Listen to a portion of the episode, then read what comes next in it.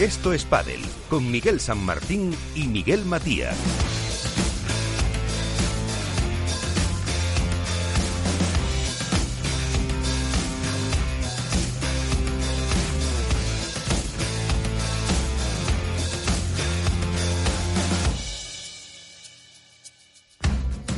Hola, ¿qué tal? Muy buenas noches. Tiempo para Padel, como siempre, cada semana para pasar un rato entretenido nosotros y yo confío que vosotros también. Si nos eh, podéis eh, criticar, nos podéis decir algo, pero también apoyarnos, pues no estaría de más. Con Félix Franco, en la parte técnica, con un programa con eh, protagonistas, con tertulia, ya está con la porra de lo que pueda pasar en el primer máster de la temporada, que es el de Marbella que comienza ahora, eh, ya está en, marcha y que veremos eh, el próximo domingo las eh, finales. Vamos a ir saludando a todos los integrantes de este equipo con Iván Hernández, Contrapared, muy buenas. Hola, buenas noches Miguel. También tenemos con nosotros Álvaro López, Padel Spain, ¿qué tal? Muy buenas. Hola, muy buenas Miguel, buenos compañeros. Alberto Bote, la dormilona de As, muy buenas. Muy buenas noches, ¿cómo estáis? Muy buenas. Eh, pues eh, vamos a empezar ya con todo esto que tenemos eh, por delante, muchos temas y, como siempre, lo que digo, la actualidad siempre con Iván Hernández.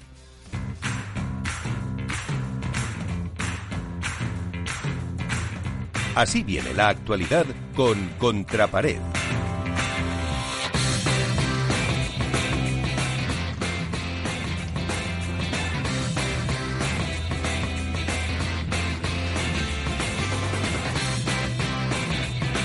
A ver, Iván, ¿por dónde, por dónde empezamos? Eh, bueno, ¿Con qué te quedas de la actualidad?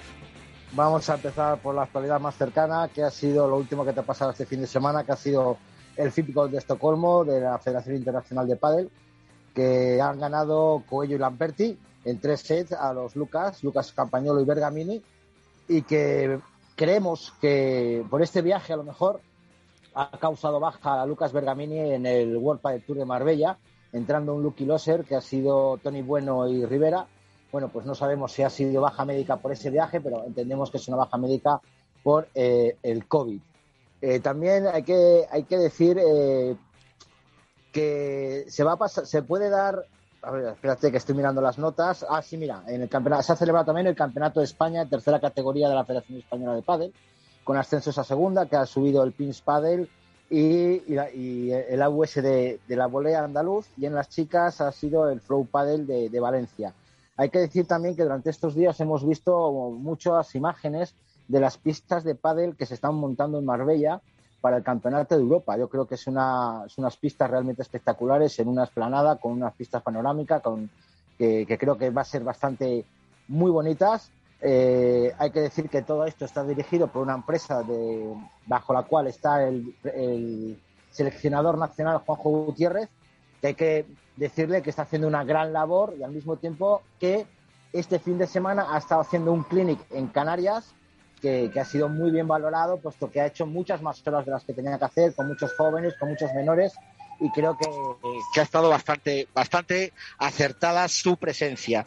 Eh, ¿Qué más tengo por aquí? Bueno, sí, la Federación Española ha anunciado ya las selecciones para el Campeonato de Europa. Ari Sánchez, Paula José María, Bea González, Lucía Sainz, Tamara Ricardo, Marta Ortega, Elia Matraín y Vicky Iglesias por parte femenina. Y por parte masculina, Paquito Navarro, Juan Martín Díaz, Uri Botello, Javi Ruiz, Coqui Nieto, Momo González, Javi Rico y Alex Ruiz. Yo creo que es una, es una son unas elecciones flojas para lo que tenemos en España, pero creo que para el nivel que tenemos en el Campeonato de Europa va a ser más que suficiente para ganarlas. Metiéndonos un poquito más eh, en la Federación Española, el próximo Campeonato de Europa Sub-23 va a tener un streaming desde 16 de final, o sea, desde primera ronda. ¿Quién va a retransmitir esto? Pues va a ser una empresa que se llama View, que va a retransmitir todo el torneo desde 16 de final. Este torneo se va a celebrar en Marbella del 14 al 19 de junio. Más cositas, entrando un poquito más en World el Tour de Marbella. Eh, se puede dar algo histórico en este torneo. Si miramos el cuadro, eh, encontramos que Javi Martínez y el Oveja Gutiérrez, sobrino de Sancho Gutiérrez, se enfrenta contra un Lucky Loser, que hemos dicho antes, que son Tony Bueno y Rivera. Y por otra parte, en una parte del cuadro se enfrenta Javi Lear y, y Sembler, que vuelven al cuadro por tercera vez, que se enfrentan a Cristian Gutiérrez y Sancho. ¿Qué pasa? Si ganan los partidos los Gutiérrez, puede darse la primera vez en la historia que tres miembros de la misma familia se encuentran en una pista de pádel, un 20 por 10. Nunca en la historia del padre se han encontrado tres miembros de una familia. Dos sí, dos sí. Me refiero a los Díaz, a, Godo Díaz y Mati Díaz. Me refiero a, lo tengo por aquí, que han sido los Lasalles, los, los Marricaín también. Y no sé si otras, si hay alguna otra pareja más de familiares, que espero que me lo digas, pero tres miembros de la misma familia nunca se han enfrentado. Ya se han disputado partidos de 16 bastante interesantes. Bueno, Piñeiro y Mieres y Cepero y Santana, que justo se han encontrado Cepero y Mieres que se han roto. Pues esta vez Cepero y Santana han ganado 4-6, 6-4, 6-4. Chingoto y Tello han ganado 6-3, 6-0 a, Gil y Alba. Tapia y, Lima han ganado a Fuster y Sanz. Y yo creo que hay partidos muy interesantes en primera ronda, como por ejemplo el de Galán Lebrón con Maxi Sánchez y Capra. Me parece un auténtico partidazo en 16 de final. Otro muy interesante que va a ser el de Uri Botello y Javi Ruiz contra Tito Ayamandi y Lijó. Lijó y Ayamandi vienen de, ahora mismo de las semifinales de Estocolmo, luego están cogiendo mucho ritmo y creo que va a ser uno de los partidos más importantes también de, este, de este torneo. Y lo último que me gustaría destacar es que del 14 al 20 de junio, también en esta semana, se va a disputar el primer torneo ATP de eh, del torneo ATP, del circuito ATP en Lisboa, con 48 parejas, las máximas representantes de Portugal, con Willy Laoz va a jugar en ese torneo, el histórico jugador español Willy Laoz va a jugar con Saffer el portugués, siete países, Argentina, España, Portugal, Paraguay, Francia, Lituania y Brasil, con lo cual este circuito ya empieza a pisar terreno europeo y veremos a ver la evolución. Y en World del Tour de Marbella estamos muy pendientes del calor que están comentando los jugadores en las redes sociales de la situación de la pista y, veremos a ver cómo afecta el calor en, los jugadores que vienen de jugar siempre en, sitios cerrados y que se aproxima una semana realmente fuerte, fuerte, fuerte de, temperaturas. Así que eso es todo, Miguel. Pues eh, ahí viene la actualidad con Contrapared.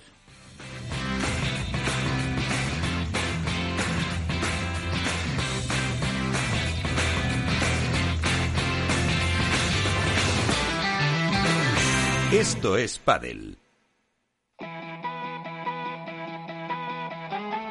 ¿Sabéis una cosa? Este fin de semana Miradas Viajeras vuelve a viajar para entretenerte, para acompañarte, para estar contigo. Y lo hace desde Gijón. Fernando Balmaceda y su equipo quieren volver a ilusionarte contándote todos esos secretos que guarda esta tierra mágica. Gijón, qué bonita eres. Por eso en Miradas Viajeras vamos a descubrirla poco a poco, pero intensamente. Anótatelo. Este sábado de 10 de la mañana a 1 del mediodía, Miradas Viajeras en directo desde Gijón, con Fernando Balmaseda. Hook Paddle patrocina esta sección. Hook Paddle Time is now.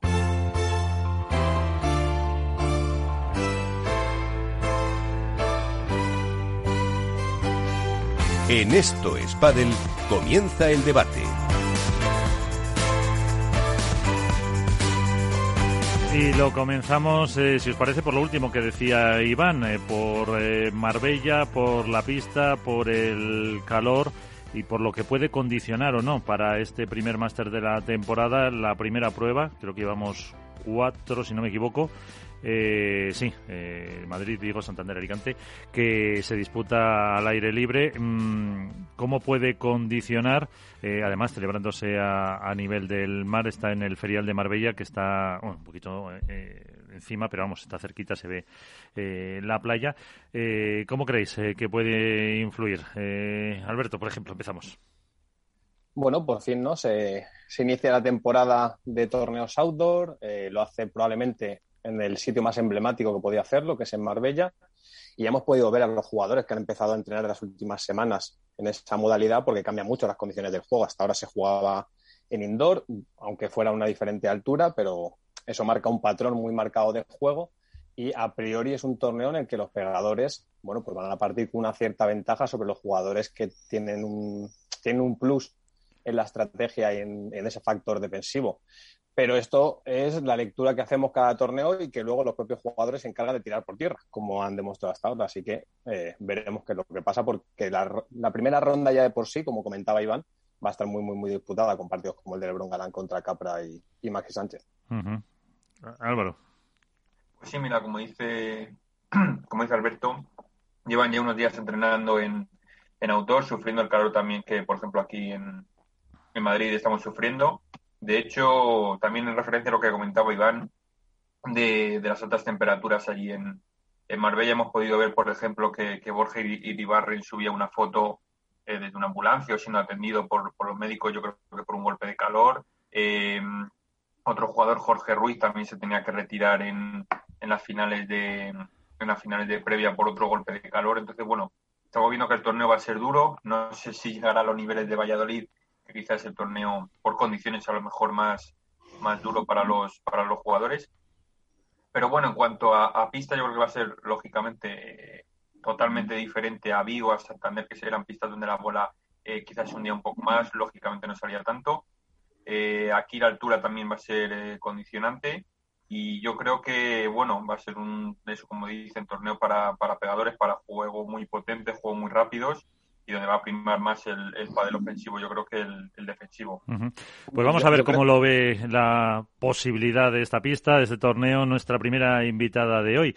Virginia Riera, muy buenas, ¿cómo estás? ¿Qué tal? ¿Qué tal, Miguel? ¿Cómo andan todos? Muy bien, aquí con Iván Hernández, Contrapared, con Álvaro López de Padre Spain, con Alberto Bote de la Dormilona de As, eh, y contigo que teníamos ganas de hablar. Lo primero, enhorabuena por cómo va la temporada. Eh, supongo que muy contenta, ¿no?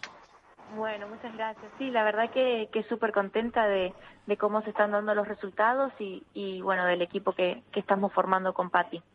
Eh, estas semanas están pasando, pues, eh, por ejemplo, la semana pasada estuvo Tamara, eh, que son, bueno, ha estado también Aranza, que a lo mejor mm, no entraban tanto en las quinielas. ¿Vosotras si os veías desde el principio de temporada ya como candidatas para ganar, para hacer finales, para estar ahí entre las dos, tres primeras con, con Patti?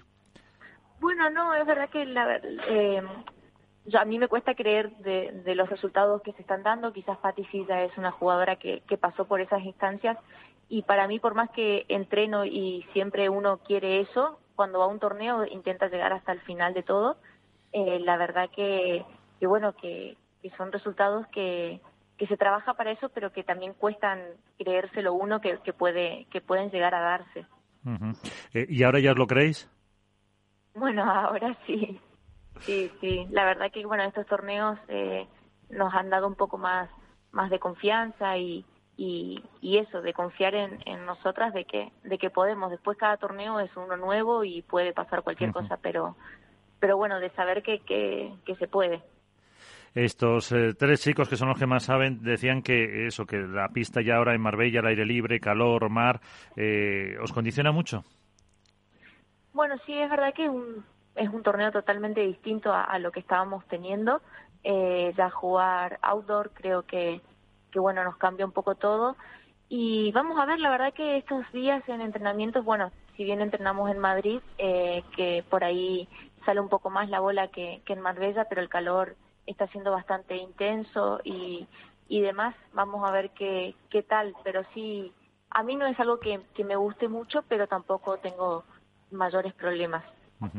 Pues eh, a ver qué te quieren eh, preguntar. Eh, empezamos con Iván Hernández, eh, contrapared a Virginia, que era una de las que, jugadoras que más esperábamos robarle unos minutillos. Iván. Hola Virginia, muy buenas noches. Soy Iván de Contrapared. ¿Qué tal Iván? ¿Cómo estás? Bien, bueno, espero que mm, tú mejor que yo seguro, solo por, por el los torneazos que estás haciendo y por, eh, por, el nivel que estás demostrando. Yo creo que Virginia Riera viene ya de atrás eh, picando, picando piedra, que decimos aquí en España, y llamando a la, a, a la puerta de, de, los triunfos, ¿no? de lo que has conseguido. ¿Tú crees que, que has encontrado la pareja ideal para llegar a, a, donde estás? ¿Qué es el ritmo de juego que a ti te conviene? ¿Ese ritmo pausado, ese ritmo peleón, que, que es el que te está dando los resultados? Bueno, yo creo que sí, la verdad que con Patti me siento muy cómoda, esto no quiere decir que con mis otras compañeras no, pero la verdad que más o menos tenemos un mismo estilo de juego, creo que, que de la mano de Neki también estamos tratando de, de hacernos fuerte y de sacar provecho del juego de una eh, tanto para la otra. Y, y nada, la verdad que, que sí, me siento muy cómoda y, y creo que eso se nota en pista y, y la verdad que, que Patti me da mucha tranquilidad, que me deja, me deja jugar tranquila y que todo, todo fluye muy bien. ¿Os ha costado adaptaros? Porque eh, Manu, hablábamos con Manu Martín, que ahora lleva a Eli, que ha sido la pareja de Patti durante tantos años, y dice que le costaba quitar pues esos automatismos, esas eh, pues costumbres que ya llevaba hechas de, de tantos años. Eh, ¿Cómo os habéis acoplado vosotras? Bueno, eh, la verdad que tanto no, no, creo que nos haya costado, sí, obviamente empezamos de cero, entonces eh, ya fue todo de menos a más. En pretemporada no ganábamos ni un partido y, la verdad que bueno, fuimos, seguimos trabajando, seguimos confiando y, y nada, pero todo fue como eso, tío, de, de, menos a más, la verdad que no, no fue de entrada, que, que fue todo perfecto, pero sí eh, tiempo a tiempo fuimos fuimos las pequeñas cositas ajustándolas y, y la verdad que creo que hoy nos sentimos muy cómodas, muy cómodas las dos jugando con la otra. Uh -huh. eh, Alberto. Muy buenas noches, Virginia, ¿cómo estás? ¿Qué tal? ¿Cómo andas? Mira, me parece que sería muy interesante conocer cómo has vivido este cambio que has sufrido en los últimos meses de ser una jugadora que quizá para muchos no contaba con, bueno, con el favoritismo de estar en la pelea por los títulos y de estar quizá a la sombra de esos grandes nombres, ahora que eres eh, uno de los centros, uno de los focos de atención del, del pádel femenino. Eh, la verdad que lo llevo muy normal, soy una persona muy simple y no me gusta salirme de, de eso, no me dejo tampoco eh, por todas esas cosas, la verdad que no, no siento haber cambiado nada, eh, sí creo que me ayuda todos estos, estos resultados que estamos teniendo a un poquito más de confianza y eso lo que decíamos anteriormente de, de saber que, de que podemos ganar esos partidos, de que podemos luchar contra esas jugadoras y y nada, eso. Yo la verdad que no siento que, que, me haya cambiado mucho, sí me ha dado un poco más de confianza y, y nada, en, son como pequeñas pequeñas demostraciones de que del que trabajo que hacemos día a día va, va funcionando y, y nada más que eso. Álvaro. Hola, muy buenas, eh, Virginia, ¿qué tal? ¿Qué tal? ¿Cómo estás? Mira, yo te quería hacer dos preguntas. Eh, una, sí. bueno, ¿qué ha supuesto para ti eh, a nivel de, evolución, en, lo, sobre, más que en el pádel a nivel mental, el cambiar a una entrenadora como Neki, que siempre trabaja mucho todo el tema de focalizarse en los partidos, estar siempre concentrada, eh, siendo siempre positivos, vengan o no vengan bien dadas en los partidos. Eso por un lado. Y luego te quiero hacer otra pregunta que le hice a Delphi eh, cuando estuvo aquí con nosotros. Eh, ahora mismo, tanto tú como ella y junto con Aranza, soy digamos los las estiletes del pádel argentino en lo que a, al femenino se refiere. Eh, ¿Te consideras ahora mismo una figura dentro del histórico pádel argentino? ¿Sois las, las nuevas estandartes de esa nueva ola del pádel argentino femenino que tiene que resurgir? Bueno, te contesto primero la segunda. Eh, la verdad que, que nada, a mí me da mucha alegría eh, poder eh, ser un referente en mi país, de que haber eh, conseguido algo que hace mucho tiempo no se estaba consiguiendo. Eh, creo que, bueno, la gente de Argentina siempre está muy presente, siempre sigue mucho a, todos los jugadores que, que representamos al país y la verdad que me alegra a mí poder darle un, una ale alegría que, que hoy, bueno, en este tiempo la verdad que mundialmente no estamos bien, pero el país tampoco lo está pasando muy bien. Así que por ese lado me alegra que, que seamos tantas jugadoras las que nos estamos metiendo eh, en, en, la, en, las últimas instancias y, y, y, que, y bueno, eso, darle un, una alegría al país, la verdad que eso me pone, me pone muy contenta. Y con respecto a lo otro, bueno, la verdad que yo creo que a nivel eh, profesional el año pasado también eh, hizo una evolución muy grande al lado de, de la mano de, de Gaby. Eh, y creo que este año estoy dando otro pasito eh, de la mano de Neki, que la verdad que, estoy muy cómoda, que me hace estar mucho más presente en, en, ciertos momentos. Y, bueno, creo que todos los jugadores vamos pasando por, por esas etapas, creo que la parte mental es la que mejor estoy llevando este año.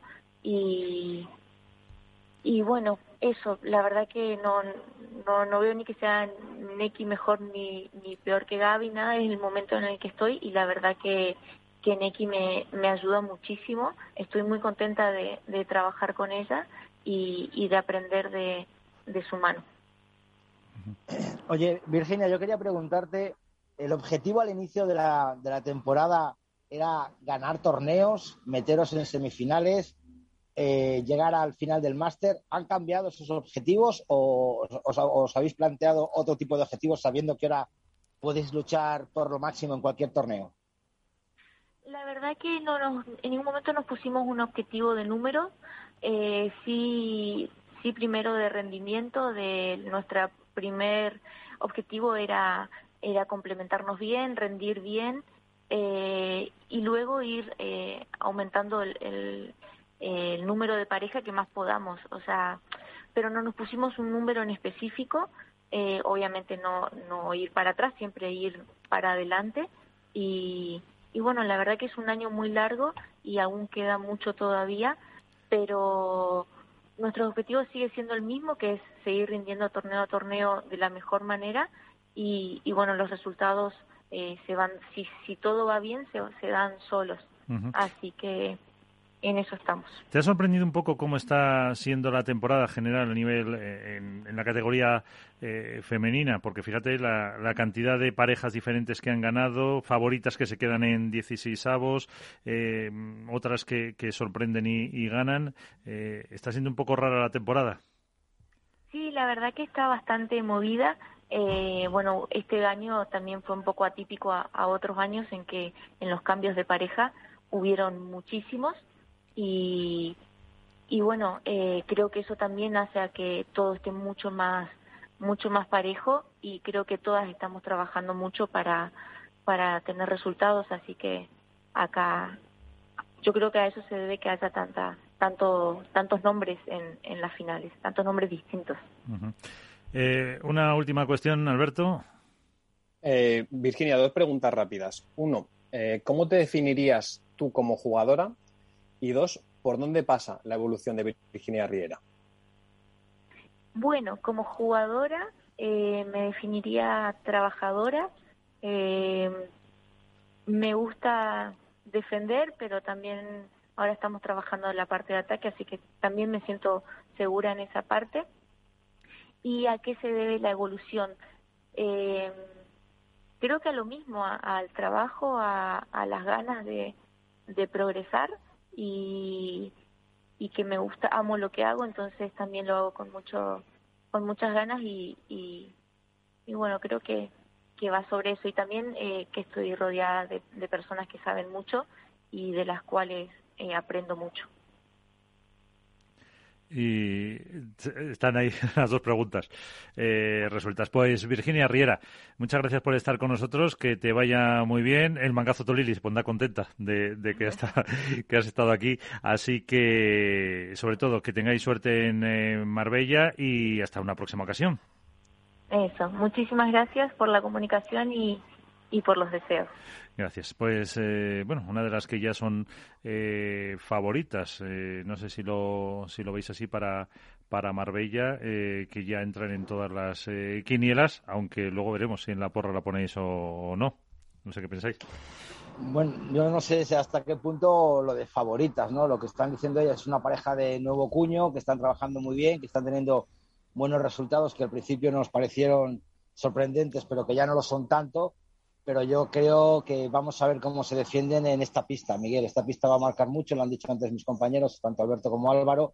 Esta pista va a marcar muchísimo, el calor va a apretar muchísimo, va a favorecer a las pegadoras como Marta Marrero, como Paula José María, como Bea González, eh, como Gemma Triay también van a, beneficiarse de, ese, de ese punto de, de mejora y veremos a ver cómo ese juego lento, ralentizado, de mucho globo, de mucha defensa, puede afectarlas. Yo creo que ojalá, ojalá, al, estar en, el en Capital Radio salga bendecida, pero, pero creo que aquí a lo mejor lo va a tener un poquito más difícil. Hombre, Pati este año está pegando más. No sé si lo, si lo veis así.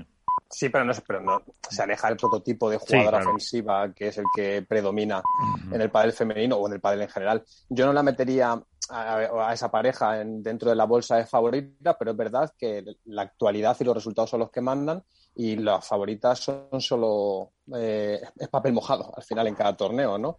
Eh, sí que me parece que es ese tipo de parejas que se están sabiendo aprovechar de la irregularidad de las cabezas de serie. ¿no? Eh, yo soy de los que piensan que el pádel femenino, a medida que avance la temporada, tenderá a estabilizarse y los resultados, eh, bueno, pues serán más regulares. Pero no nos cansamos de decir, desde pretemporada, que se iba a repetir mucho el patrón de que nunca las mismas parejas estarían en el fin de semana y es ahí donde tienen cabida para evolucionar pues parejas como las de Riera y Aguno que se han hecho dos finales consecutivas por méritos propios. Entonces, ¿Parten con favoritismo? Yo particularmente creo que no, pero para nada están descartadas de cara a unas hipotéticas semifinales o, incluso la final.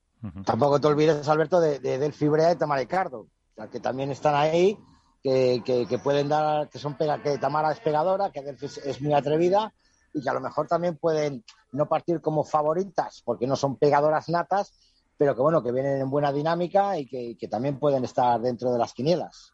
Sí, hasta el momento, si no me equivoco, hay dos parejas que han repetido al menos en dos semifinales, que son eh, Icardo y Brea. Eh, y Pati Riera. Y Pati y Virginia. Y, Victoria Iglesias también, si no me equivoco, ¿verdad? Dos semifinales, puede ser. Sí, con Aranza han hecho dos. Sí, cuando tuvimos a Aranza y luego la semana siguiente también lo tuvo. Exactamente. Entonces, yo creo que eso es fruto de esa inestabilidad, de esa irregularidad todavía que viene de las nuevas parejas que se han formado y que abre pequeños espacios, pequeñas brechas para que parejas que a priori no contarían con la posibilidad de estar en unas semifinales o incluso en la final, pues tengan esa oportunidad y es lo que está haciendo que el circuito femenino esté tan bonito. Yo lo dije la semana pasada, me parece, no recuerdo un año en el que el pádel femenino sea tan atractivo, no solo por el juego y la evolución del propio juego, que viene desde hace cinco años, sino por los resultados. Lo normal es que en el pádel femenino hay una pareja que sea dominadora, quizá en diferentes etapas del año, como pasó el año pasado, pero sí, lo normal es que sean una o dos como mucho las que se repartan los títulos. Y este año, por el momento, no está siendo así. no, en vano ahora mismo eh, Pati y Virginia son las líderes de la Race 2021. O sea que, aunque sabemos que Alberto no va a votar por ellas porque se aferra a la número uno siempre y sus apuestas no se mueven de ahí, va sobre seguro.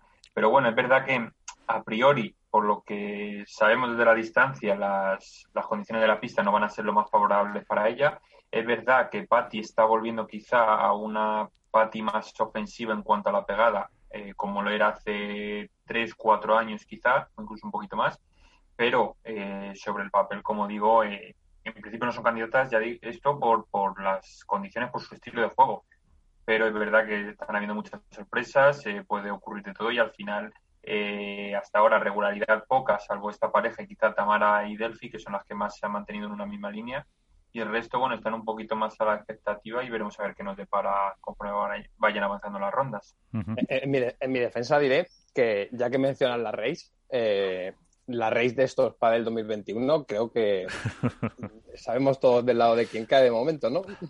Sí. Eh, lo que tiene apostar sobre seguro. Ha, habido cuatro pruebas, o sea que serían ocho aciertos máximo, ¿no? Eh, y vas líder con uno. El, resto con cero.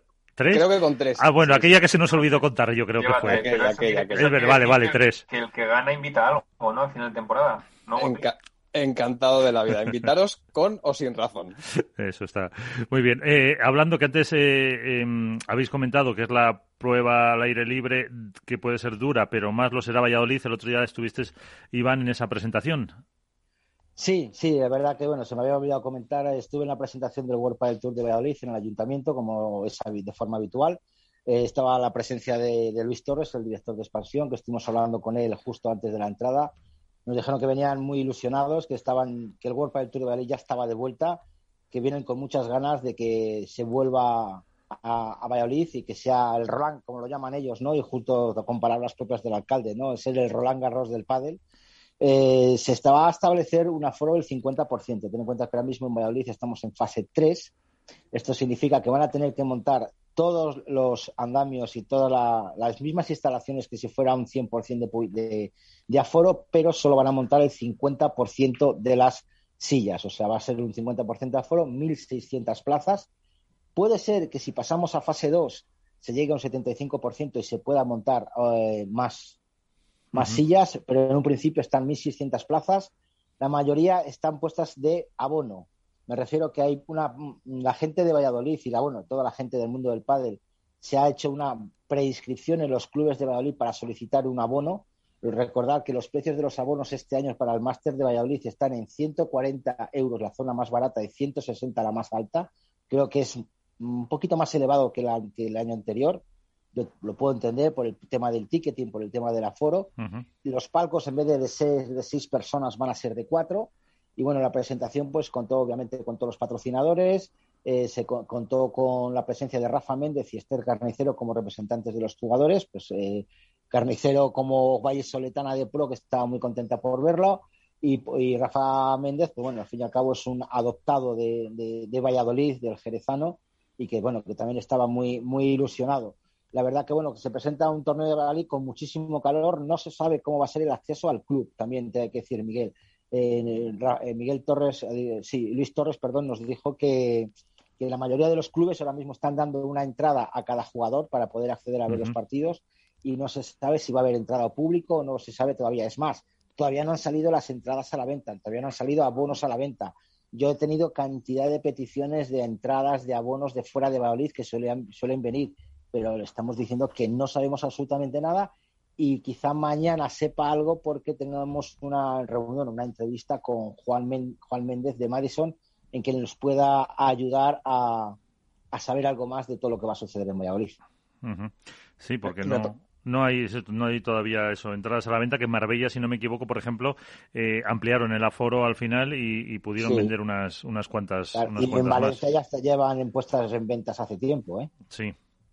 Me, parece muy interesante lo que comenta Iván del torneo de Valladolid y que me lleva a reflexionar sobre el patrón de torneos que se está repitiendo o no repitiendo en este 2021. Y es que no hay hasta el momento dos torneos consecutivos que se disputen en las mismas condiciones. Ni Madrid, Alicante, Vigo, Santander, por una cuestión de alturas, tienen los mismos patrones, ni ahora que se estrena la temporada outdoor, eh, Marbella y Valladolid van a tener los mismos prototipos o patrones de juego, porque Marbella está al nivel del mar, con lo cual hay una mayor humedad y la pelota está más pesada, y Valladolid puede ser probablemente el torneo en el que la pelota es más rápida porque está a mayor altura, hay más calor y encima es un calor más seco. Entonces, no sé si está hecho a propósito, si es fruto de la casualidad, pero sí que me parece interesante porque muchas veces hablamos de cómo es la evolución del juego, del propio deporte, de si las dimensiones de la pista, los componentes del césped, de la pelota, de las palas, etc.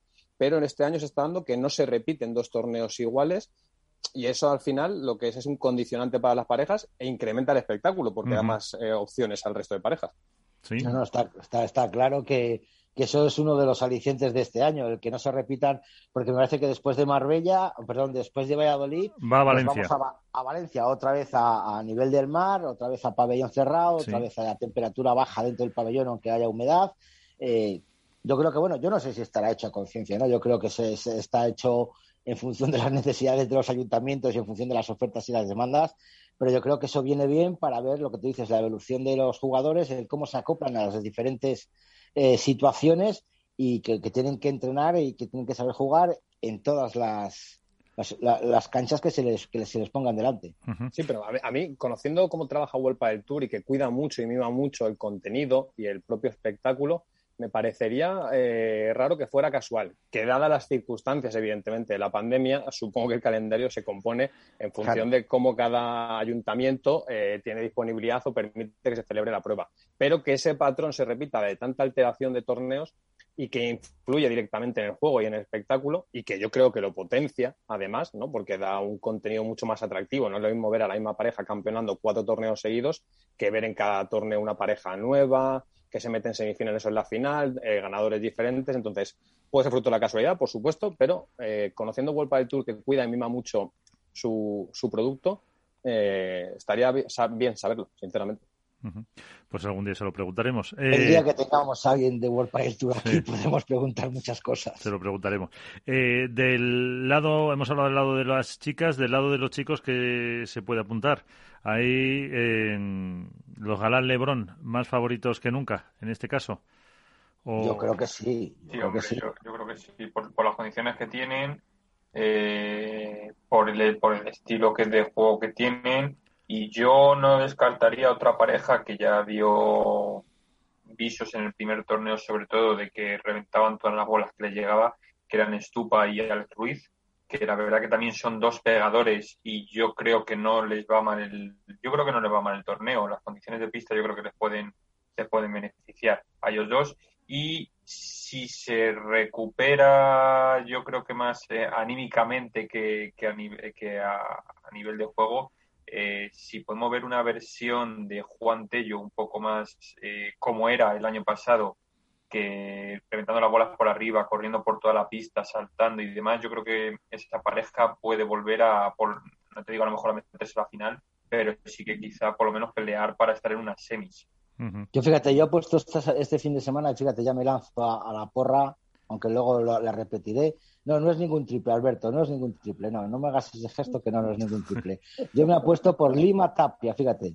Si Lima vuelve, ha vuelto bien, yo creo que son dos pegadores brutales, dos jugadores muy ofensivos, que creo que, en Marbella se pueden encontrar en la final con Juan Lebrón y Ale Galán. así, no me quita la apuesta a mí. Bien, Iván, bien. No, me la quita a, mí.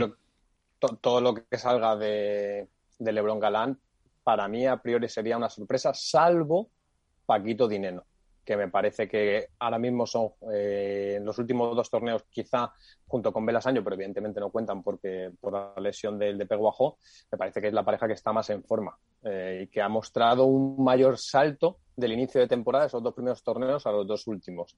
Entonces, ese Paquito agresivo que desde World el Tour han bautizado y que también está funcionando a nivel de marketing y a nivel deportivo, no olvidemos, porque estamos viendo la mejor versión de Paquito quizá en los últimos dos años, eh, para mí les coloca como claros candidatos, no sé si al título, porque para mí Galán y Lebron evidentemente son los claros favoritos, pero sí para ser la alternativa al título.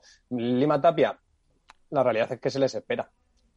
O sea, yo tuve la suerte de verles en Madrid, me pareció que Tapia sigue estando llamado a, lo máximo y vi a un Lima que creo que poco a poco está volviendo a encontrar su juego. Y si pasa por, la recuperación de Lima, que sería muy positivo para el pádel, eh, son una pareja muy difícil. Pero de ahí... estaba algo tocado, ¿no? Físicamente.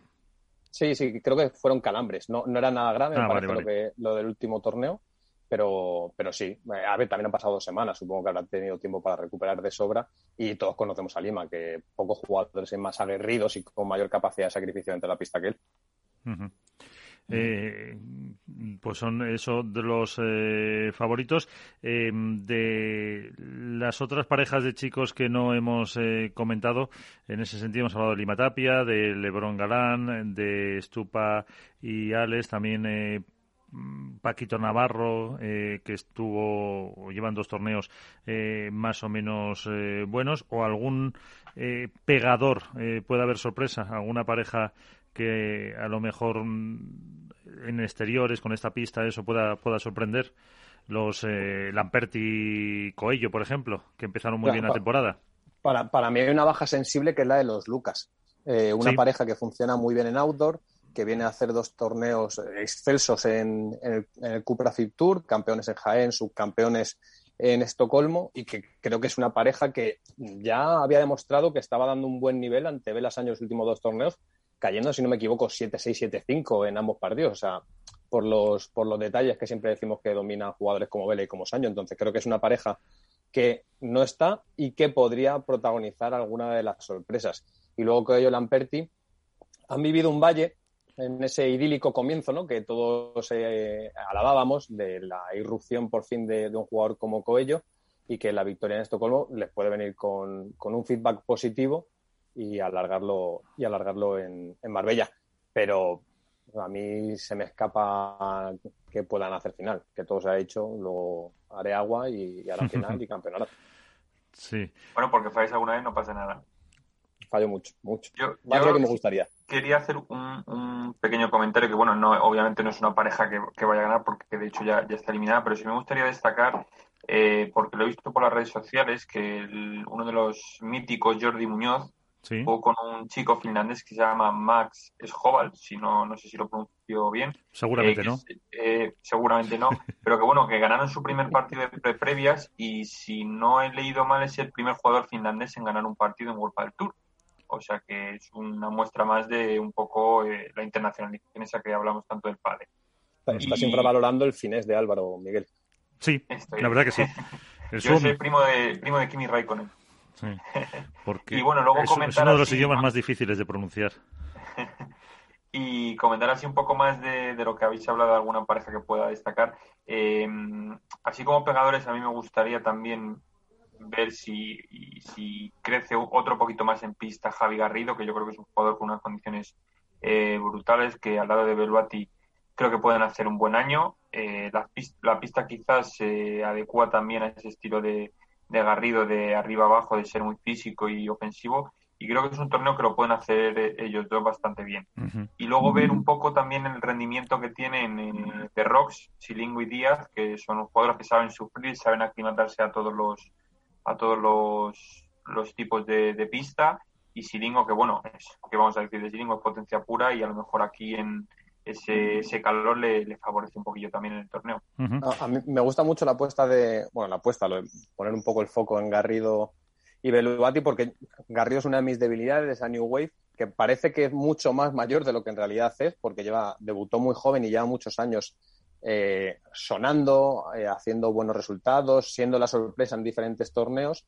Y, y, a mí es una pareja que me gustaría que se metiera en unos cuartos, en unas semis, porque creo que la mejor versión de Beluati que la vimos junto con Galán era la de un jugador llamado a, hacer resultados muy buenos, un jugador zurdo además, mm. muy peleón, muy aguerrido, que encima, a pesar de no tener una, una estatura muy elevada, va bien por arriba y creo que se complementa muy bien con Garrido, que insisto, o sea, parece que es más mayor de lo que es, pero Garrido sigue siendo un chaval que apenas tendrá 20 años. Más sí, justo, yo creo que los cumple ahora los 20 años. Eh, un poquito más mayor, pero eh, pues eh, ahora mismo seguro que lo apuntamos en la porra que vamos a hacer todos para ganar este torneo de Marbella. Es Juan Lebrón. Juan, ¿qué tal? Muy buenas, ¿cómo estás? Hola, buenos días. Muy bien, muy bien. ¿Y ustedes? Muy bien. Aquí, eh, generalmente Alberto Bote, que te ha hecho una entrevista muy buena en la Dormilona de As, que está por aquí, siempre se apunta, cuando hacemos la porra eh, a los torneos, siempre te apunta a ti y a Ale. O sea que eso también se lo, se lo puedes decir y ya nos eh, se adelanta y nos quita a los demás la posibilidad de decirte. Pero, pero bueno, él va sobre, va sobre seguro. ¿Cómo estáis? Muy bien. Aquí estamos ya instalado en Marbella y, nada, deseando empezar el torneo. eh, ¿cómo, ¿Cómo lo veis, el primer outdoor de la temporada? Pues, a ver, la verdad que con muchas ganas de empezar, la verdad, porque es un es un escenario y un y una y un torneo que siempre ilusiona, ¿no? Marbella por bueno por todo, ¿no? El venir a Andalucía para los andaluces siempre es muy especial y, y yo te digo, veo un torneazo porque veo que todos los partidos están siempre muy, muy, muy igualados. Así que vamos a tener que estar con el diente metido en la oreja desde el primer punto. O sea que estos que saben que os dan como favoritos, claro, al ser outdoor, al nivel del mar, eh, ¿puede haber sorpresa? Eh, la verdad es que sí, puede haber muchas sorpresas. Eh, sinceramente, ya como te he dicho antes, creo que cada partido que he visto en, en primera ronda creo que puede ser para cualquiera de, ambas parejas, ¿no? Entonces hay que estar muy, muy, muy alerta desde el primer punto y primer partido porque ahora mismo, tal y como está el pádel, el nivel que está el pádel, eh, cada partido es, es un mundo. Pues eh, Alberto, que tú has tenido oportunidad de compartir con él, eh, pues aunque, te digo una cosa, Dime. Eh, no, no nos ponen como favoritos ni nada, porque ahí os he escuchado que que hablabais de otras parejas. Entonces, sí, sí, estamos intentando hacer una porra un poco lógica. A mí, a mí no me tenéis como favorito, ¿eh? Ya, o sea que no te, vamos, no, no, me, he sentido, no me he sentido, no he sentido favoritismo hacia mí, ¿eh? Vale, vale. Eh, pues Alberto, búscate otra pareja, que no te deja Juan que le pongas. Muy buena, Juan, ¿cómo estás? ¿Cómo estamos, tío? ¿Bien? Bien, bien. Eh, mira, el otro día cuando tuve la oportunidad de entrevistarte, hacías mucho hincapié, hablamos mucho del talento, del trabajo, de qué hay detrás de un número uno y de que a ti se te encasilla quizá en un jugador talentoso y ahora comienza la temporada outdoor de Vuelta del Tour y me gustaría saber cómo habéis preparado desde el equipo esa parte outdoor, porque cambia mucho el torneo que hay ahora con respecto a los anteriores y los resultados han sido muy diferentes entre los torneos. Entonces, ¿qué habéis hecho para enfocarlo eh, este torneo de Marbella? Bueno, eh, nosotros desde que empezamos, eh, bueno, desde que sabíamos que Marbella era outdoor, pues obviamente empezamos a entrenar, eh, digamos, al aire libre para poder adaptarnos a todas las condiciones, pero sí que es verdad que las condiciones de, de outdoor en Madrid son diferentes al outdoor en Marbella. Entonces, oye, ya, bueno, nuestro entrenador nos dijo que nos hacemos desde el lunes para intentar aclimatarnos a lo que es digamos, la humedad y, todo el tipo de horario que vamos a jugar eh, en este torneo, más o menos sobre esas mismas horas. Y ya ayer empezamos a entrenar con Ale aquí en Marbella y, y poder adaptarnos a, a esa dificultosa humedad ¿no? que hay eh, en nuestra Marbella, pero la verdad que también nos estamos preparando bien físicamente para poder soportar todas esas condiciones, ¿no? porque cualquier condición que no tengas adaptada a este torneo puede, puede perjudicar a, todo el mundo. Hasta el momento hemos visto una versión de Galán y de Bron que en muchos momentos ha tenido que trabajar contra el resultado, peleando quizá más que la que vimos en 2020. Y este primer torneo outdoor va a permitir ver a unos Lebron Galán más ofensivos, eh, más aguerridos, más definidores que en los torneos anteriores, o el plan de juego a priori pasa por el mismo. Bueno, ah, vale, que nos has dicho que ya no somos agresivos ni, ni, ganamos la bola, ¿no? no, no, no. O, más todavía, a lo mejor quiere decir.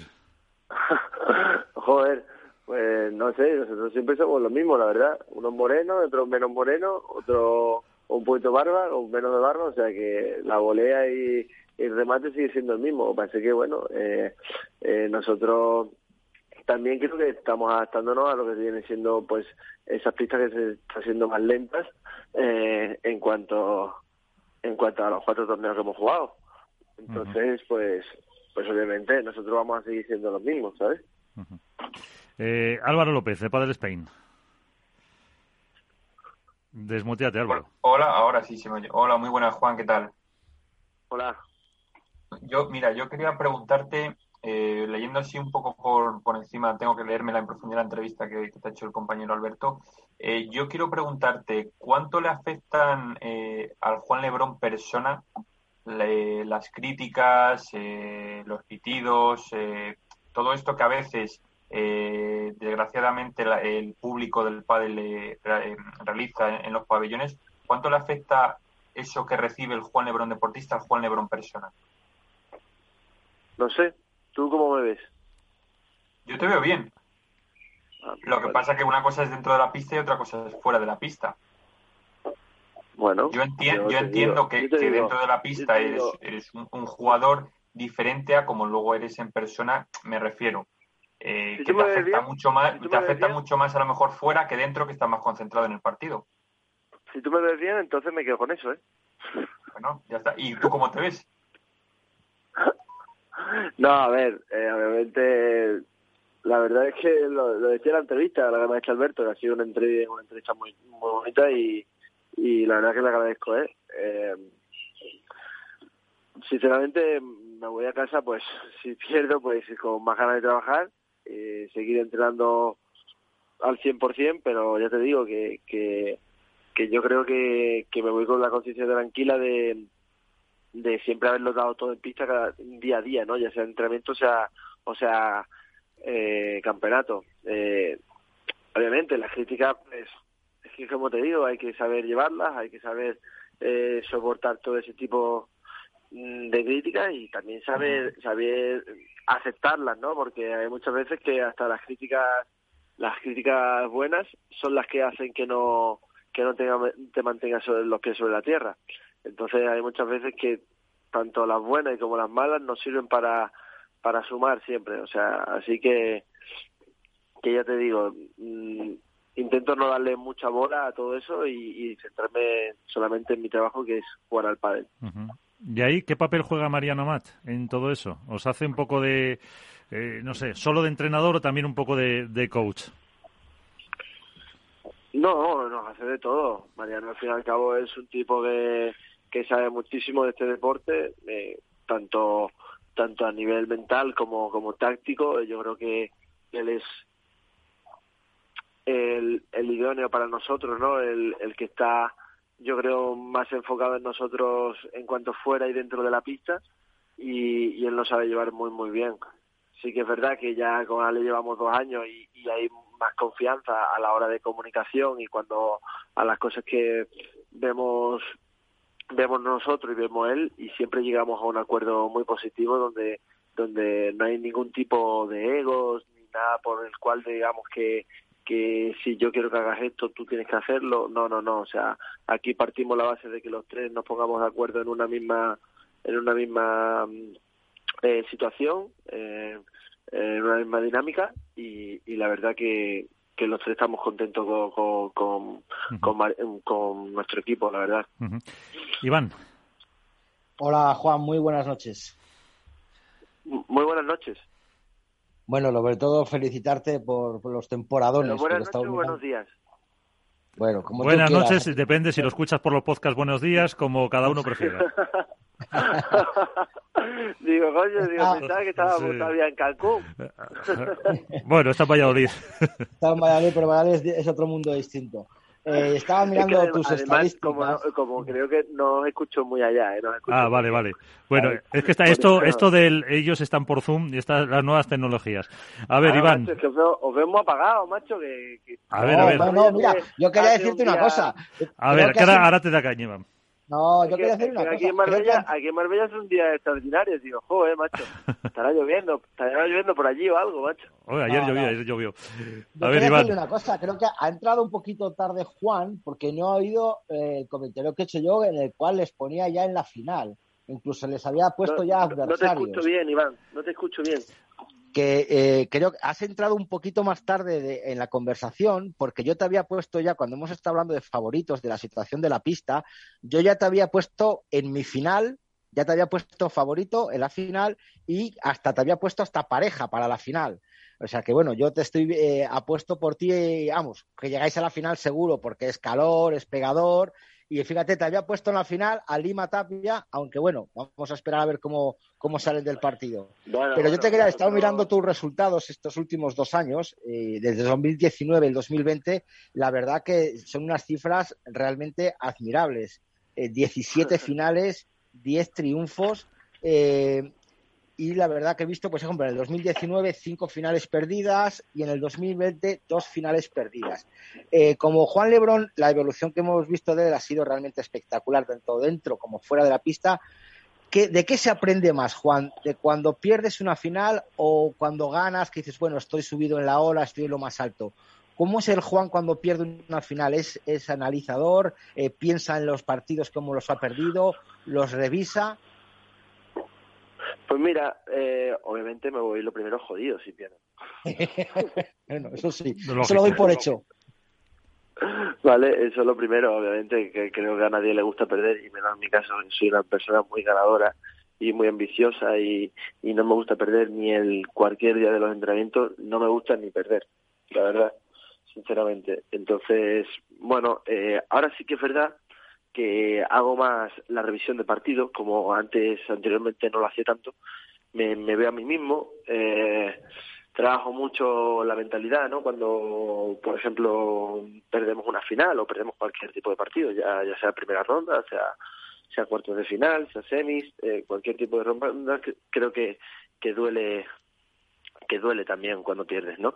Entonces siempre trabajo mucho ese aspecto con el, con el psicólogo de cómo cómo poder reponernos en, cada campeonato. Eh, lo dije en la entrevista, ¿no? Si, yo estoy bien físicamente y mentalmente, mm, lo normal es que vayamos haciendo un buen papel. A lo mejor no, pero, pero es lo más probable, ¿no? Que tu conciencia esté tranquila con el trabajo que haces antes de ese campeonato. Entonces, también te digo, mm, me voy jodido, intento analizar todo lo que puedo y sinceramente eh, progresar y aprender, eh, mm, pues como siempre lo hago, la verdad. Eh, oh, sí, Iván, dile. Bueno, decía yo que Juan, la mentalidad de Juan Lebrón ahora es siempre una bola más, meter una bola más. Eh, la mentalidad de Juan Lebrón es siempre ganar. Ole tú, ole tu pelo. ¿Sabes? Es siempre ganar. Siempre. Y esa es mi opinión con respecto a mí. Sí, sí, sí, sí. No, me refiero por. A ver, el cambio que ha pegado Juan Lebrón en los últimos tres años, ya te me voy, fíjate, hasta el 2018, ha sido espectacular, sobre todo en el aspecto mental. Siempre hemos dicho, eh, y tú lo has dicho en la entrevista con Juan, ¿no? que depende mucho de tu situación psicológica y, física, eh, el estado de, eh, de Juan en la pista, lo has comentado con Álvaro, de si te afecta o no te afecta. Yo creo que la evolución psicológicamente de, de Juan Lebrón ha sido brutal. ¿Qué, influencia han tenido tus compañeros en estos últimos tiempos de esa evolución psicológica en la pista? Bueno, eso lo tendrás que preguntar a ellos. Yo no estoy dentro de ellos. ¿Y pero qué te han aportado a ti, por ejemplo, Paquito Navarro o Alejandro Galán dentro de, una pista? Tranquilidad, ah, agresividad, paciencia. tampoco, tampoco sería mala que le preguntases a ellos, ¿eh? Esa pregunta. ¿eh? lo haremos, lo haremos. En cuanto entren, se lo pregunto. Te digo que Ale Galán entra mucho, Paquito todavía nos está costando que entre, pero bueno, ya que te tengo a ti, yo creo que, ahora eres el número uno del mundo y creo que siempre es valorable el que absorbe un jugador de pádel de su compañero. me sorprendería si te dijesen algo bueno. No, hombre. algo habrá. No, hombre, es brava, es brava. Hay bastante bueno, Juan, hay bastante bueno y tú lo sabes. No, a ver, yo obviamente con Paquito disfruté mucho de, esa sensación de, de, de, tener mucho vínculo no fuera de la pista. Y, y después también que creo que hicimos un pádel eh, muy muy dinámico, ¿no? O sea, por ejemplo, un juego que tampoco ya había practicado mucho porque yo me, me, me fui a la derecha a jugar, llevando toda toda la, la carrera, casi, casi toda la carrera profesional jugándola de revés, hasta que me fui a la derecha y obviamente encontré un juego pues obviamente pues yo creo que que en la derecha mm, él y yo hicimos un grandísimo año por unas cualidades y un talento que teníamos muy muy bueno y, y sinceramente creo que, que éramos muy sólidos eh, cuando teníamos que ser agresivos somos agresivos y y bueno, yo con Paquito la verdad que aprendí muchísimo, sobre todo por la experiencia que él tiene y sobre todo los consejos que él me dio, ¿no? Eh, yo creo que le tengo un, cierto aprecio y un cierto cariño a Paquito por porque claro, también obviamente conseguimos nuestro objetivo que era que era eso, acabar como, como número uno. Eh, ¿Qué piensas de los que dicen que habéis inventado una nueva fórmula de una nueva forma, una nueva manera de jugar al pádel? Porque ahora, eh... ahora perdona, Dime. te digo de Ale, ¿eh? Ah, perdona, perdona, perdona, sí, es verdad. no, y, y, de Ale, la verdad que, al fin y al cabo es un chaval que, que, que es un encanto, eh, dentro y fuera de la pista, obviamente. También te digo que, que con él estamos haciendo un juego y increíble y sobre todo ya no porque el juego sea increíble, sino porque creo que que esa que esa rama también de, de, de, proponernos muchas cosas como a lo mejor unas cosas que, que no se nos da tan bien y tenemos que mejorarla creo que con él tenemos esa capacidad de, de seguir aprendiendo y de llevarnos ese trabajo día a día de que podemos saber que podemos lograr eh, cualquier tipo de cosa no entonces eso es algo que siempre ese día a día te hace estar motivado y, y con ganas de más entonces también con Ale creo que la comunicación eh, también es, muy fácil porque es un chaval muy humilde donde ya te he dicho antes que nos complementamos eh, al 100%, aunque bueno, hay momentos malos y, y momentos buenos, ¿sabes? Eh, y, precisamente en relación con Ale, porque hemos hablado aquí todas las semanas, pasan muchos jugadores y, y dicen que pues prácticamente ahora eh, mm, todo el mundo quiere jugar como vosotros. Eh, ¿habéis, ¿Creéis que habéis inventado realmente una fórmula, una nueva manera de, jugar al pádel eh, diferente, eh, casi para no para, para patentarla y, hacer un poco de negocio ya de paso? A ver, no sé, nosotros hacemos un pádel, creo que, creo, eh, resalto, creo que es muy vistoso, porque también somos dos chavales que, que somos muy talentosos, pero ya te digo, como he dicho antes, el talento no viene solo, viene de un trabajo desde atrás. Sí, claro. Y, y sinceramente, eh, nosotros hacemos un juego que nos pide Mariano. O sea, claro, tampoco a mí, yo no soy de dar muchas pistas. ¿sabes? Porque si no después, claro, a ver si me, está, me están escuchando los rivales y, y eso tengo yo también que ser listo, ¿sabes? Sí. Eso. Eh, bueno, claro. Eh, y bueno, no sé si tiene una pregunta a alguno de mis compañeros más, porque si no, la, eh, yo por mi parte ya la última. ¿Cuál es el, el rival que no quieres ver ni en pintura cuando miras los sorteos? Me las pones muy sencillas para respondértelas, ¿eh? Sí. Me las pones muy sencillas, porque no te voy a decir ninguno. Ah, ninguno. o sea que te da igual uno que otro. No, no te voy a decir, no te voy a decir ninguno con respecto porque todos son muy buenos. Sí. Entonces todos son los que me, todos me molestan. ¿sabes? Todos son, todos me lo, me lo ponen, me lo ponen muy difícil. Al revés, te estoy diciendo que, que Que todos sí. nos lo ponen muy difícil. Entendido. No te, no te sé decir una en concreta que tú digas, "Buah, pues esta me molesta un montón. No, no, todas nos molestan un montón. Igual que nosotros a ellos, pienso yo. Evidentemente. Pues eh, casi para concluir, eh, Bote, eh, ¿con qué te quedas de, de este Juan que además lo has tenido tú ahí cerca eh, de, de lo que le quieras preguntar? A ver, yo lo que me, ya, lo que me llamó la atención el otro día y me llama la atención hoy es, a mí me interesa siempre mucho conocer qué hay detrás de- del deportista, ¿no? Porque lo que vemos al final no deja de ser solo un prisma de una serie de caras que componen pues un jugador y una persona. Y me llamó mucho la atención que es una persona más tímida de lo que parece, mucho más natural y cercano de lo que se puede, de lo que puede parecer, por ser el número uno del pádel, por las cosas que hace y porque dentro de la pista, evidentemente, pues como él dice, pues todos son profesionales y todos se convierten y le veo eh, más tranquilo. Y lo que quería, le quería preguntar es, ¿crees, Juan, que esa tranquilidad que a lo mejor a mí me transmitiste en la entrevista es la clave para ver a un Juan Lebrón más feliz y por lo tanto un Juan Lebrón mejor dentro de la pista? Sí, pero la tranquilidad viene, obviamente, Alberto, por el trabajo que haces, ¿sabes? Detrás. Si yo, por ejemplo, me iría mm, a de fiesta es un día antes, una semana antes del torneo, la verdad que no, no, no estaría tranquilo. O si no haría algo, te digo, eh, fuera de lo normal, en lo que tengo que hacer antes de, de ese campeonato, tampoco estaría tranquilo. Como si te quiero decir que me salto la dieta, pues no estaría tranquilo, ¿sabes? Entonces, a eso es lo que voy. Si tu conciencia está tranquila de que el trabajo lo has hecho bien, eh, obviamente hasta, que- hasta incluso que puedes perder en primera ronda, tú tienes que tener esa conciencia tranquila de que al fin y al cabo tu pádel va a salir y tu trabajo va a ser va a estar reflejado en todo en todos esos campeonatos. Pues eh, con eso nos quedamos. Eh, Juan Lebrón, el número uno. Pues muchas gracias que está con nosotros. Que disfrutes de Marbella. No sé si os deja Mariano un tiempo para ir a la playa, tomar unas eh, tortillitas, unos espetos o algo de eso, tortita de camarones. Aquí estoy aquí estoy en casa viendo el inocente, descansando un poquito. Eso es. Pues nada, que bueno, que podáis disfrutar luego el domingo, ya después del triunfo, ya que os vayáis por ahí Eso- a, a comer un ratito. Ojalá, ojalá sea así, ojalá sea así. Pues lo contaremos. Eh, Juan Lebrón, muchas gracias. Un abrazo. Hasta luego vosotros. Pues ahí está. Eh, Juan Lebrón, que el número uno del pádel, con ese lado tan que te gusta descubrir a ti, Alberto.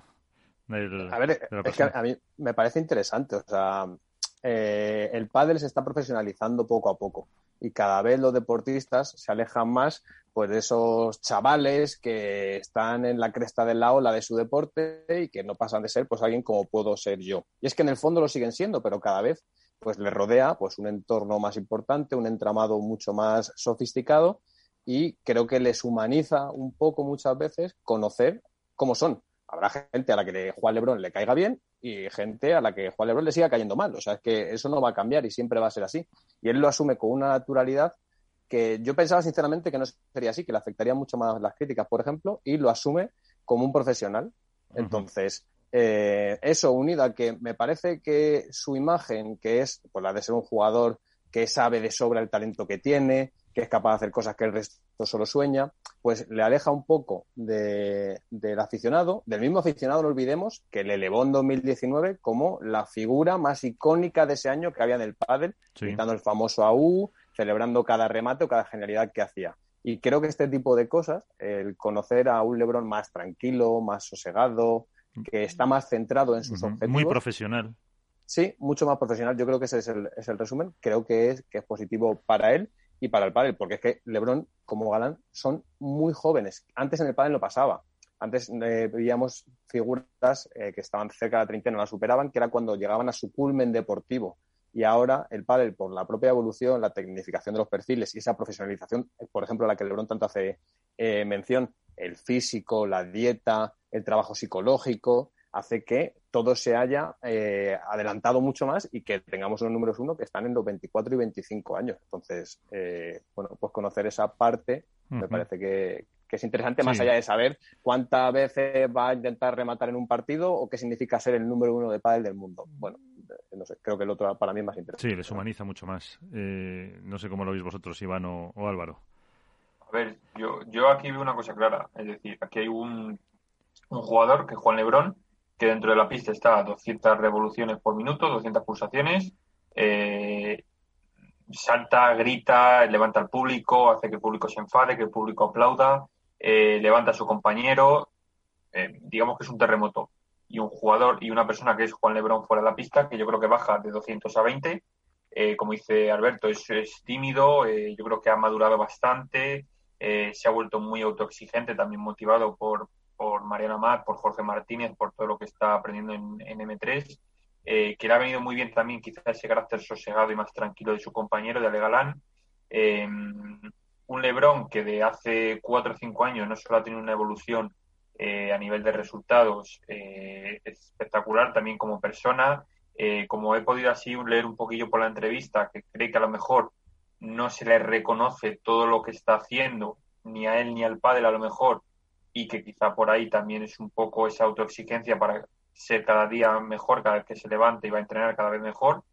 Y bueno, yo creo que, que como digo, que es una persona que ha madurado muchísimo, que se ve una, una persona totalmente diferente, que está cerca de los aficionados, que, que se fotografía con los niños, que tiene una sonrisa para la gente eh, que se acerca a él y que bueno, que al final es un jugador muy joven, pero que en esa evolución eh, ha pasado de ser quizá eh, una imagen que no queríamos para el pádel a ser una persona que sí que representa los valores eh, del pádel, sobre todo, como digo, fuera de la pista por su tranquilidad y el ser más sosegado.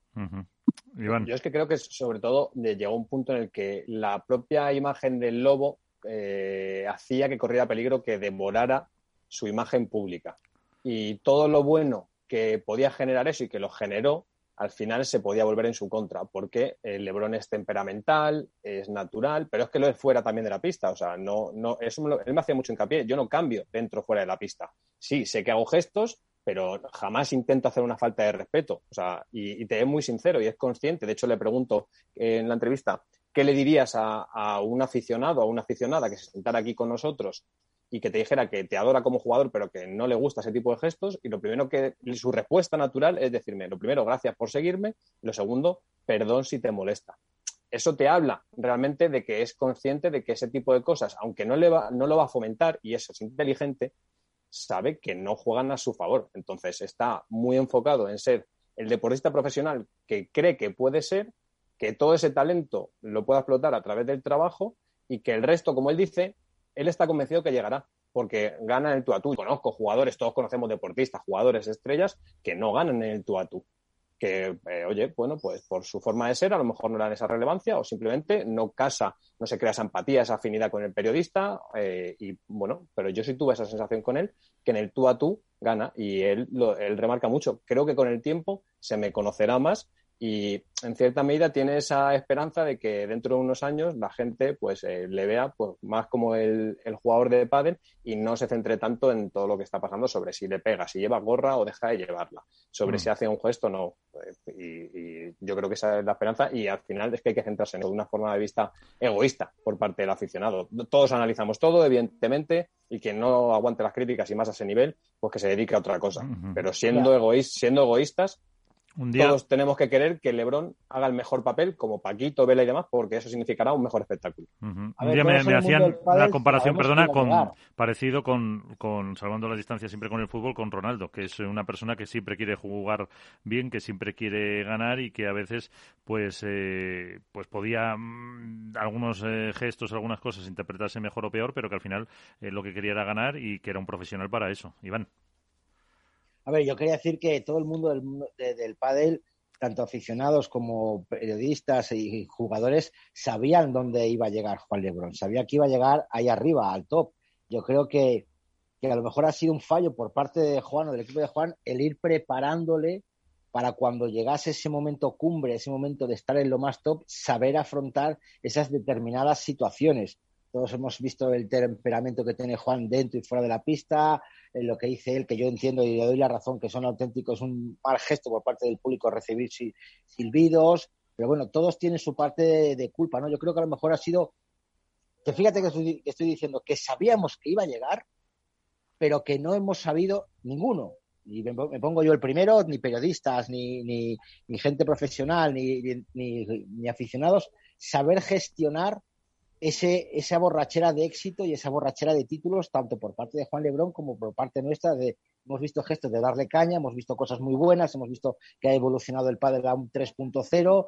Eh, no ha habido una preparación por parte del profesional o del equipo profesional para afrontar toda esa vorágine de, que le ha venido encima y que ahora le está costando asimilar y, enfocarlo solo en el mundo del pádel y, pues, como dice Alberto, ver la parte más personal y más cercana de, tú a tú de Juan Lebrón, que es un encanto de tío, de la cercanía. Es que la gente se le ve como el lobo, el que muerde, pero le ves de cerca y te da la sensación de ser a veces hasta tímido. Y dices, joder, ¿cómo puede ser así? se, lo ha dicho Alberto antes a él mismo, que es muy tímido.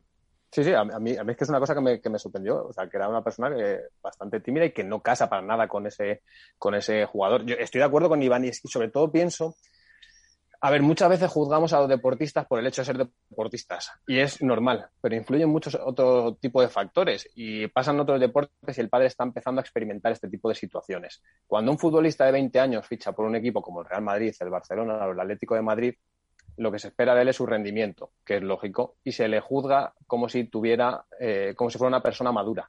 Y su cambio de vida ha sido tan radical, tan grande, que es normal que muchas veces no sepan cómo gestionar ese tipo de emociones.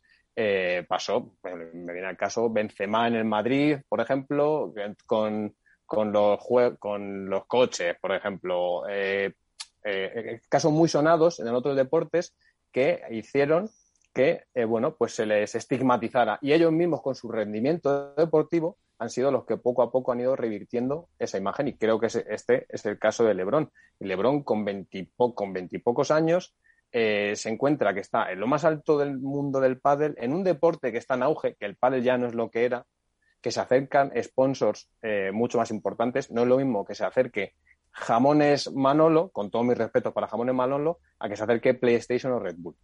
Por todo lo que conlleva, por la, pues efectivamente. Hoy hablaba yo, con un, hablaba yo perdona, con un responsable de PlayStation precisamente porque digo, voy a tener a, Juan Lebrón y fíjate, lo eligieron con Carolina Marín, eh, Borja Iglesias eh, de fútbol y no me acuerdo cuál más. O sea que es que mm, no había de todos los eh, deportes. y, ¿Qué, jugador de pádel o qué jugador, o qué jugador y de, Margasol creo que era y personas de esa edad soñarían por tener a PlayStation como patrocinador, yo estoy seguro que Juan Lebron, conociéndolo, le dice, mira, aparte del dinero, de, quiero una PlayStation 5 para jugar al FIFA. O sea, que inventen un juego de pádel. Y la, que llegará, por cierto. Y la, y la exposición que, conlleva eh, todo esto, porque es que al final no podemos obviar, o sea, Lebron es un tipo que tiene personalidad. Y esa es la verdad. Y eso muchas veces también puede llevar a la interpretación que lleva. ¿Que hace gestos dentro de la pista? Es evidente. ¿Es el único jugador que hace gestos? Evidentemente que no. Todos conocemos gestos. Jugadores que hacen muchos gestos. Claro. Entonces, lo que pasa es que la imagen. Exactamente. De repente se encontró con que LeBron era la promesa A, a de repente ser el foco de atención de. Cuando eh, nadie le esperaba y conformó esa pareja con Paquito Navarro, que se daba la casualidad, bueno, la casualidad no, se daba la causalidad de que eran españoles y que optaban por primera vez a ser la primera pareja española en ser número uno, todo era a favor de corriente. hasta que, como pasa en todos los ámbitos de la vida, cuando estás, cuando estás abajo, la gente te agupa. Cuando estás arriba, la gente te quiere matar. Y pasa en todo, en el deporte, en el sector empresarial, pasa en todos los ámbitos de la vida. ¿Por qué? Y más en este país que nos gusta hacer este tipo de cosas, ¿no? Elevar al héroe caído y cuando está arriba, pues al triunfador hacerle menos. Es muchas veces un deporte nacional en muchos ámbitos. Entonces, esto LeBron ha tenido que saber gestionarlo. Y para mí, de toda la entrevista, probablemente lo más importante es cuando hablamos de la parte del psicólogo, que ahora está, creo que está muy de moda para bien hablar de la salud mental y de la importancia a nivel social de normalizar ese tipo de situaciones y en un deportista de élite como es Lebron, que te diga que lleva ocho años trabajando con un psicólogo deportivo y que le ayuda no solo en el plano deportivo, sino que le ayuda en su día a día y que creo que dice algo así como que me ayuda a mantener una línea recta en mi vida porque si no se torcería, joder, pues eso es muy interesante conocerlo, que hay más allá de que Lebron eh, le pegue por tres y la levante cinco metros o de que haga una dormilona que el resto soñaríamos. Bueno, pues yo creo que lo naturaliza y que en el fondo queda más el legado. Evidentemente los títulos es lo que mandarán y si Lebron no gana un título más eh, de aquí a final de, su carrera, Lebron será un jugador que se perderá en el olvido. Pero como no creo que sea el caso, el legado que va a dejar son muchas otras cosas. Y es que a lo mejor puede marcar una, una época como ha pasado con, con otros de los eh, grandes. No sabemos si tantos años, pero como siga así, eh, se puede se puede ver. pero porque, Miguel, un inciso, ¿por qué Velasteguín es Velasteguín? Porque ha sido 14 años número uno del mundo del pádel, 15, 13, los que sea, pero por todo lo que engloba, por todo lo que conlleva, evidentemente, por la imagen que supone para un deporte como el pádel, para la imagen de la profesionalización de, esa figura del deportista, por todo lo que ha hecho por el deporte en la expansión, en la internacionalización del pádel. Todo eso habla de Velasteguín en su conjunto. Y Velasteguín se habrá equivocado, hablo de Velasteguín pues, como, como icono del deporte. Velasteguín se habrá equivocado como se habrán equivocado todos, como me equivoco yo en mi día a día, como se equivoca Juan Lebrón, Miguel San Martín, Álvaro López o Iván Hernández. Pero habla de él el conjunto entero. Efectivamente. Y, yo creo que poco más que añadir en ese sentido con lo que ha dicho eh, Alberto, que lo que hace, en definitiva, yo creo que es eh, por decirlo de alguna forma, normalizar este deporte que se equipare con los otros deportes que eh, al final el pádel no es ajeno a lo que se vive en otros, ha tenido esa expansión, ha tenido esa subida y ahora pues los propios jugadores tienen que pues eso, asumir los jugadores, los espectadores, el público en general y la industria, que es la que al final también es importante porque da el apoyo a este a este a este deporte. Eh, ¿Algún apunte más que Bueno, sí, teníamos antes de hacer la porra. Iván, eh, luego, si queréis hacer algún apunte más, lo hacéis. Eh, el tema de entradas, que han salido las entradas de Valladolid y querías comentar. Sí, nada, han salido ya las entradas de Valladolid y los abonos. Estaba, hemos estado mirando los precios y hemos visto que el día 22 martes están a 15 euros, el 16 entre 30 y 20, octavos de final 40 y 30, cuartos de final 50, 40, las semifinales para el día 26 sábados entre 70 y 50 euros y las finales del día 27 60 y 40 euros. Acércate un poquito el micro, Iván, que se te oye mal. Perdona, no, te estaba diciendo que estaba entre los 15 euros del primer día y los 60-40 del final y los el día más caro es la semifinal, que está entre 70 y 50 euros el, día. Estaba mirando a ver el precio de, la, de, los, de los abonos, pero el precio de los abonos es lo que hemos comentado. 140, 160 más o menos. 140, 160, correcto. Eso es, así que ahora ya me imagino que empezarán a, a volar, porque yo en cuanto lo he visto he empezado a mandar mensajes y ya la primera vez que he intentado meterme en la página web ya me estaba dando... A través del corte inglés se compran, ¿no? Sí, sí, sí, te, llevan a la página web del corte inglés, pero bueno, estaba ya renqueando la página, ¿eh? Porque diciendo que está, está costando entrar a la gente a, entrar. Lo habéis petado en Valladolid. Eso quiere decir que hay, que hay, afición de, de pádel. Y una pregunta tonta que seguro que te han hecho algunas veces. ¿Por qué mm, siempre Valladolid es más o menos en estas fechas y no se deja a lo mejor para septiembre eh, que no haga tanto calor? Pues mira, desde el 2005 que se empezó aquí con el pádel, con el Opel, Opel Padel Pro Tour, Alberto lo conocerá, el primer circuito que fue el de Opel, siempre ha sido en estas fechas. Empezó en el Club de Campo La Galera, luego se trasladó a otro club y hasta el 2009, que no se instaló en la Plaza Mayor, siempre ha sido en el mes de junio.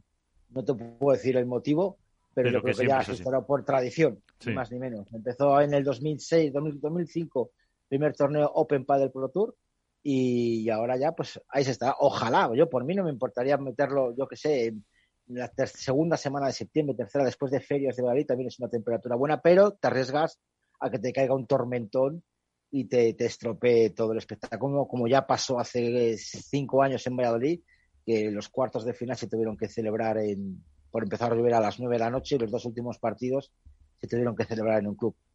Es así, es el calor y aquí vienen los hombres y los que aguantan la guerra. Los aguerridos. Y en el público también lo pasaréis el calor. Eh, ¿Alguna cuestión más que queréis comentar de actualidad del mundo del pádel? Lo vamos a la, a la, a la porra. Bueno, a la porra, venga. yo creo que ahí se ha anunciado el campeonato sub-23, ¿no? De la selección española. no, el campeonato de España sub-23 y luego el campeonato de Europa, el campeonato de Europa que hemos dicho de las parejas y que bueno, que para, para ganar Europa entiendo yo que es una selección más que competitiva y que no, crea, no creo que vayamos a tener ningún tipo de problema. No, pero iba más por el hecho, lo, hablaba con, Álvaro esta mañana, eh, que parece que alguna vez hemos eh, tocado por encima hacia dónde camina el, el pádel, la retransmisión del pádel, el streaming, las diferentes plataformas y demás, y parece que hay un proyecto nuevo que dentro de no mucho verá la luz y que, bueno, pues que creo que, si no me equivoco, probablemente debute en ese torneo, o si no va a ser en ese torneo, eh, será en otro. Sí, va a debutar en ese, Alberto. Sí, en el sub-20, Campeonato de España sub-23, eh, va a debutar la nueva plataforma de Padel, que se llama Padel View, no sabemos más información, ya veremos a ver quién lo forma, quién lo compone y quién, quién lo hace. Y, veremos hay, que estar hay, que estar atentos porque yo creo que esto, eh, uno, vamos a ver hacia dónde camina, Dos, vamos a ver cómo la coge el aficionado, porque creo que es una de las cuestiones troncales que siempre en las que se ha dirimido el pádel. Gente que está a favor de un streaming de calidad desde primeras rondas, previo pago, o pádel gratuito, pero capado desde X día. Y bueno, ver un poco en profundidad cuál es el, ese proyecto que a mí, sinceramente, me parece me parece interesante, ya lo habíamos hablado con anterioridad y yo... Si lo van a hacer de pago, a ver, a ver, a ver, que, ver que ver los precios. No es lo mismo un campeonato de España sub-23 que un campeonato de Europa.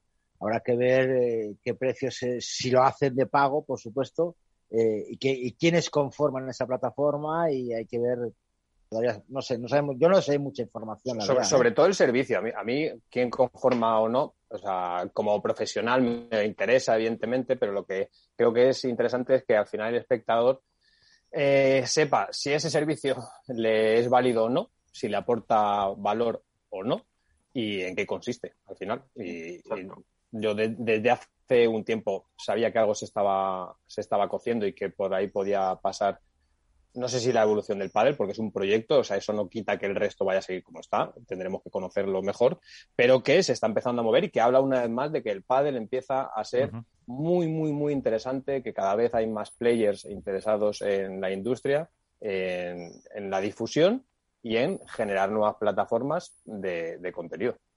Además, sea tanto sea el Campeonato de Europa como en Sub-23, lo que hay que tener muy claro es una cosa, es decir, que incluso las federaciones autonómicas están haciendo streaming, están haciendo retransmisiones y hay un mínimo de calidad, es decir, el aficionado, tanto si tiene que pagar como si no, eh, va a querer una base mínima de calidad, o sea, no va a querer una retransmisión que sea una cámara fija sin comentar y ya está, es decir, y más en un torneo, por ejemplo, el Campeonato de Europa, que, que más allá de los españoles, eh, a los que les guste el padre van a querer ver figuras y jugadores de otros países, entonces mínimo, mínimo, la calidad va a tener que ser bastante alta eh, para que tenga éxito y para que esta empresa de verdad siente las bases eh, de nuevos proyectos que yo creo que en el futuro llegarán, porque por lo poco que tengo entendido, eh, presupuesto no les va a faltar, despliegue en cuanto a medios técnicos tampoco, pues hay que ver luego ya, claro, lo que, lo que piden a otras empresas y lo que piden a las federaciones y demás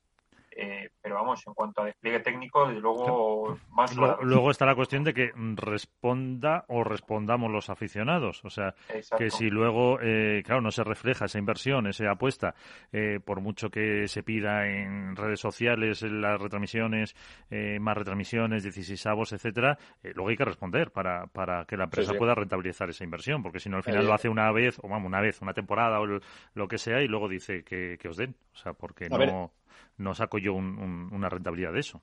A ver, el contenido de la carta no lo vamos a descubrir nosotros ahora. Quiero decir, es algo que es lo que domina el mundo eh, audiovisual y visual e incluso digital desde hace un lustro más o menos y en algún momento iba a llegar al pádel. Ahora lo que hay que ver es que lo que decía, qué valor aporta ese contenido, porque todos, es una máxima en la vida, y de ahí nace el concepto low cost. Todos queremos más por menos, y queremos que ese más sea calidad y menos que sea precio.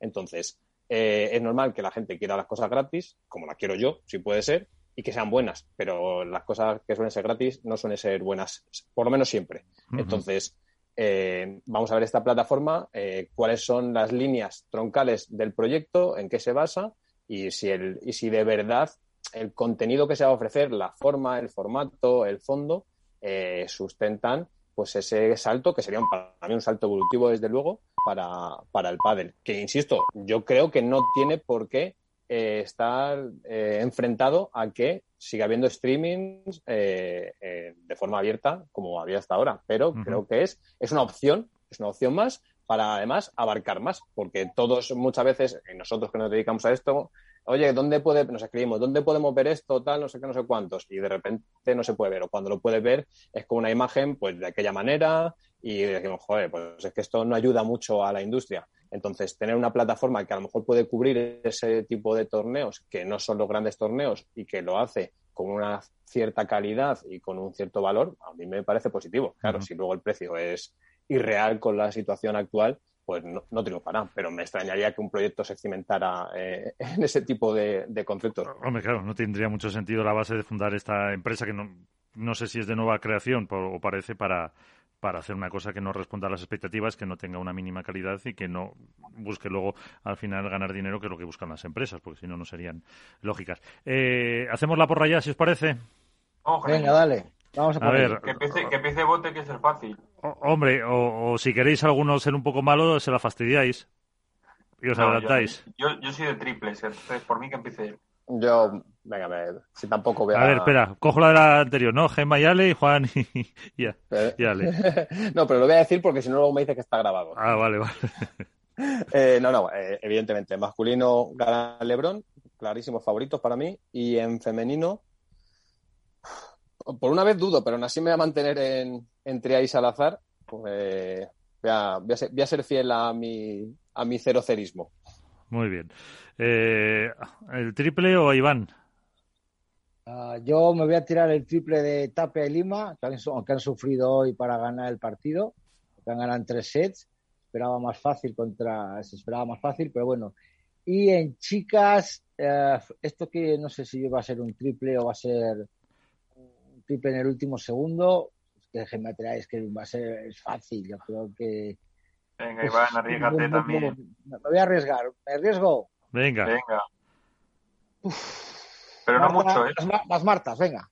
Uy. Pues fíjate, lo había pensado yo también. Que por cierto, este sábado se licenció en medicina, Marta Ortega.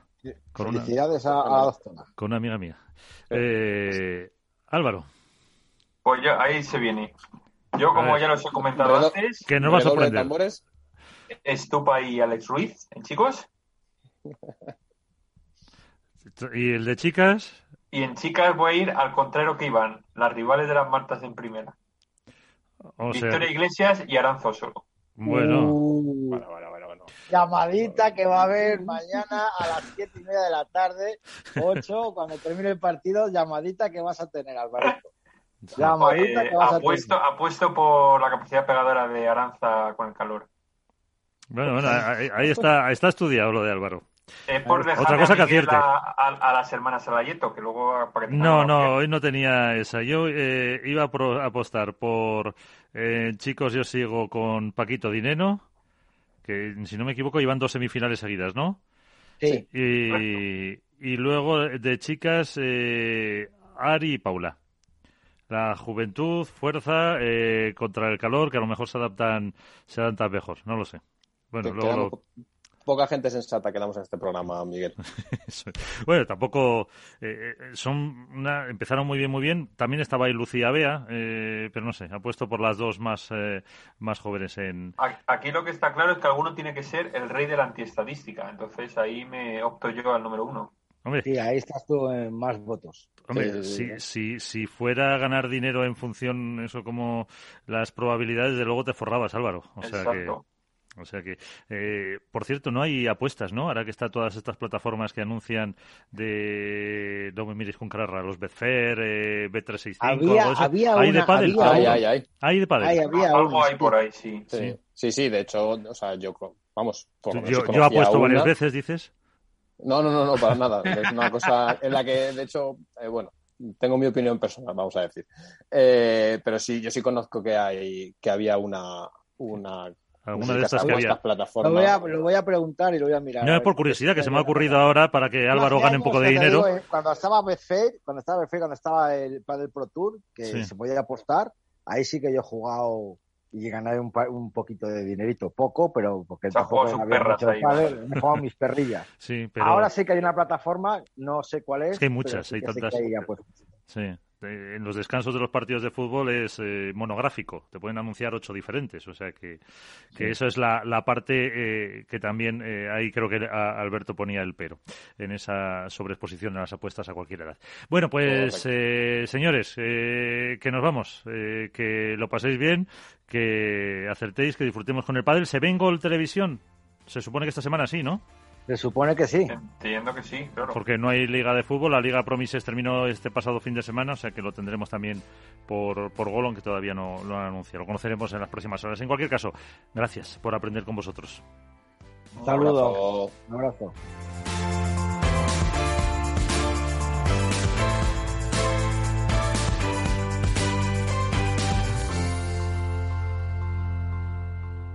Hook Paddle ha patrocinado esta sección. Hook Paddle Time is now. Esto es Padel.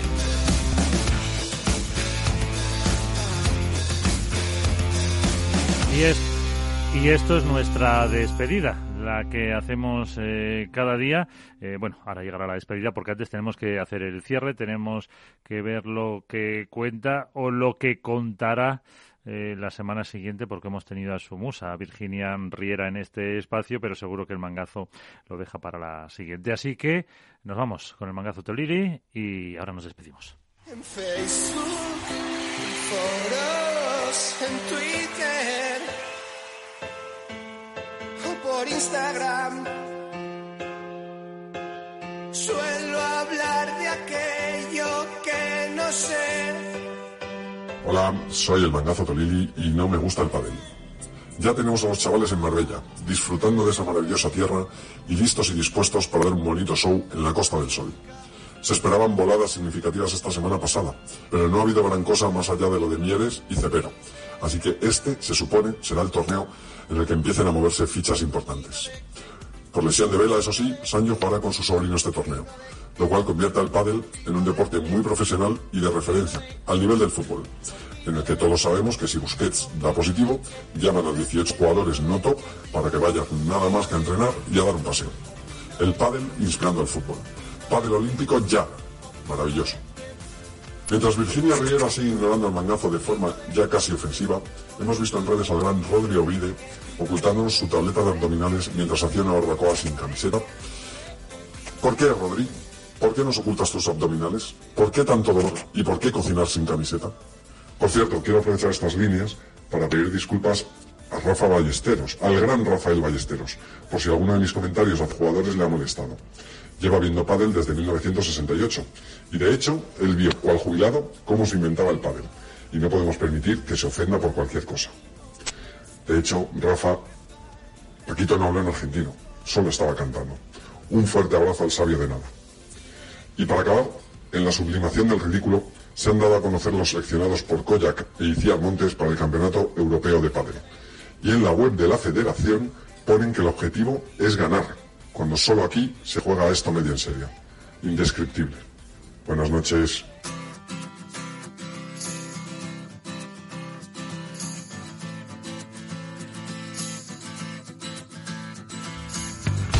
Pues eh, con el mangazo que gustará a algunos sí, a algunos no. Esa es eh, su opinión. En cualquier caso, nos vamos. Ponemos punto y final a esto es de esta semana con Miki Garay, con Félix Franco en la parte técnica. Nosotros nos vamos, volveremos el próximo programa, el próximo martes, y con el mismo recordatorio que les hago cada semana, jueguen mucho, lo que puedan, pero sobre todo seguros y sean felices. Adiós.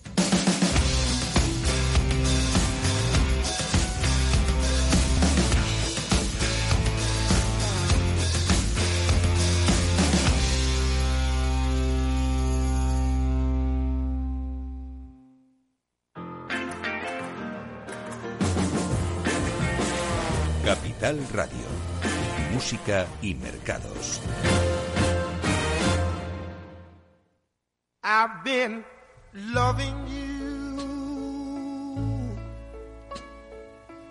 too long to stop now.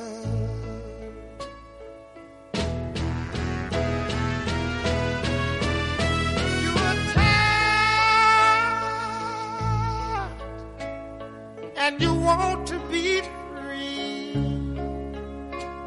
My love is growing stronger as you become a habit to me. Ooh, I'm loving you too long. I don't want to stop now.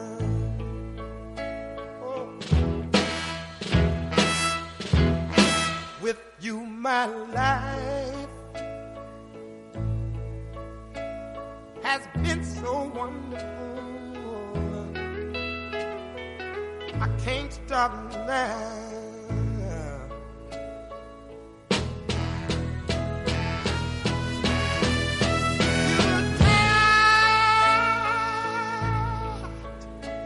And your love is growing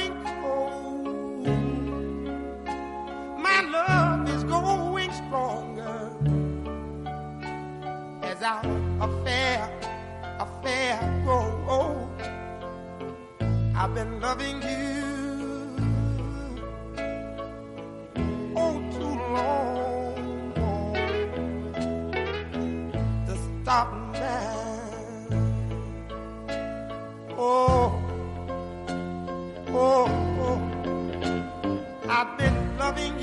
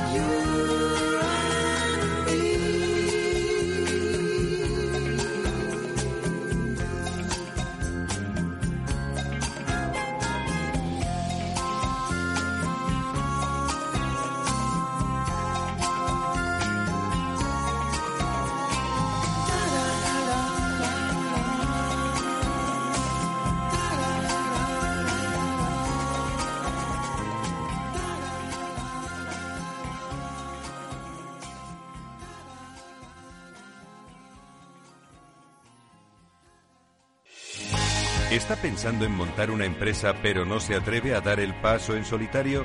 ¿Busca una marca conocida y consolidada que le respalde? En Franquiciados le ayudamos a elegir el negocio que más se ajuste a sus necesidades. Franquicias de éxito, innovadoras, de baja inversión. Los miércoles a las 12 en Capital Radio tienen una cita con el único programa de radio de España especializado en la industria de la franquicia. Franquiciados con Mabel Calatrava.